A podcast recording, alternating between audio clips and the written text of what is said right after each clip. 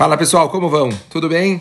Vamos estudar um pouquinho de Paraxá. Vamos lá. A gente tem ainda umas horinhas para começar Shabat e é muito importante a gente receber alguma mensagem da Paraxá para a gente se inspirar e entrar bem nesse Shabat Kodesh, que para muitos ainda é um Shabat das férias. Uma mensagem rápida, mas com muito conteúdo. Prestem atenção.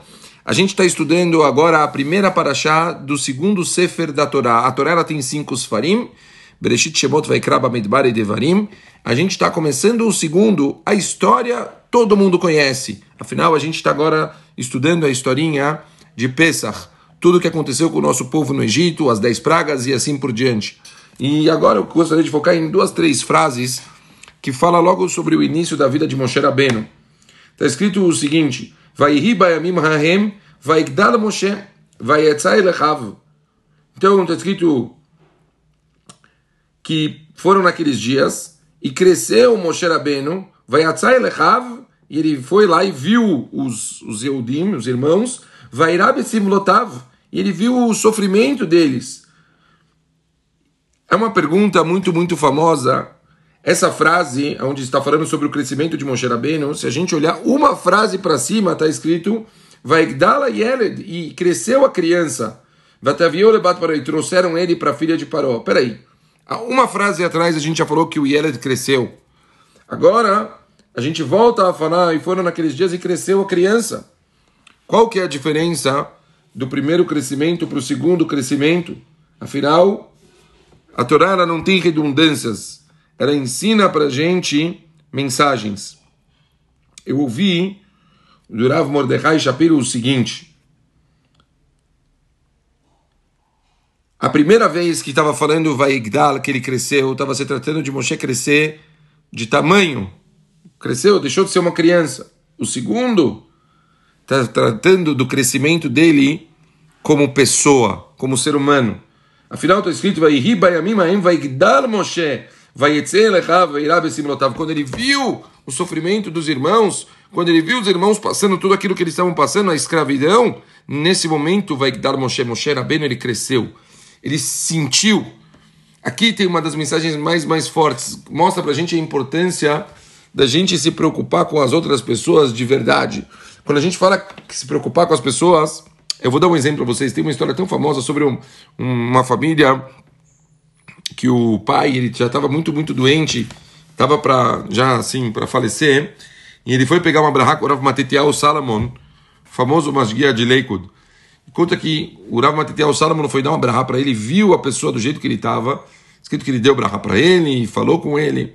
E depois que ele foi embora, aquele senhor que faleceu dias depois, falam que o Rav Matitiel Salomon, ele não comeu mais, ele não, não, não bebeu, quer dizer, ele passou Shabbat, está dizendo que ele mamash, bebeu o vinho necessário, comeu o que tinha de ralar, e não deu um sorriso, ele estava muito, muito triste. E, obviamente, as pessoas próximas falaram, mas Rav, mas não era seu parente, não, não é que tipo alguém conhecido, nem era tipo alguém próximo. Mas o Dalmatitiel Salomão falou, ele viu um Yehudi passando por uma situação desfavorável, passando por sofrimento, ele falou, não consigo mais, não consigo mais comer, não consigo mais beber, não consigo mais. Assim são os Gdolim de verdade. Pessoas que se preocupam, eles se, se posicionam no lugar dos outros de uma forma que você vê uma pessoa passando por uma situação ruim, te dói te incomoda, você não consegue mais, não, não dá para você continuar. A mesma coisa, uma alegria. Se você vai num casamento, a gente tem que ir num casamento de verdade.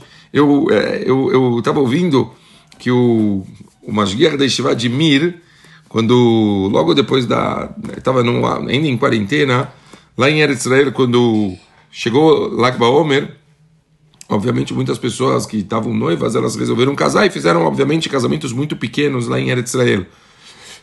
Falam que o Masguiar, naquele dia, em Lag Baomer, logo depois de Lag Baomer, ele teve nove casamentos naquela noite e ele fez questão de ir para os nove.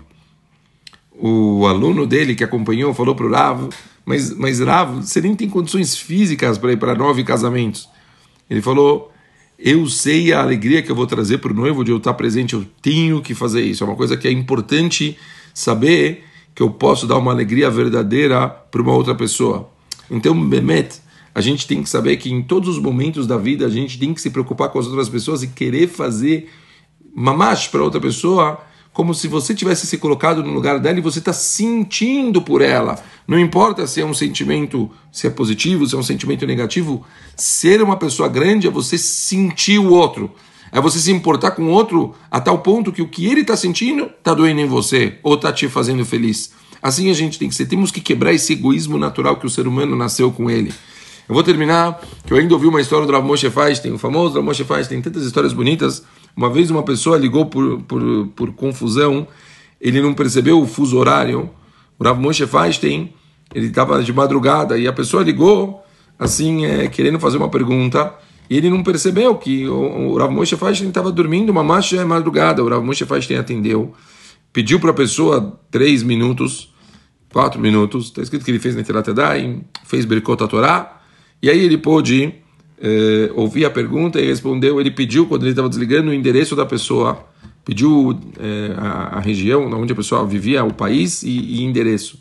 Falando que alguns dias depois chegou na casa daquela pessoa um cheque com dinheiro. E a pessoa ligou de novo para o Moshe não entendendo nada. O Moshe Feinstein mandou um cheque de dinheiro para a pessoa. O Moshe Feinstein falou que ele ficou preocupado que a pessoa estava pagando uma ligação inteira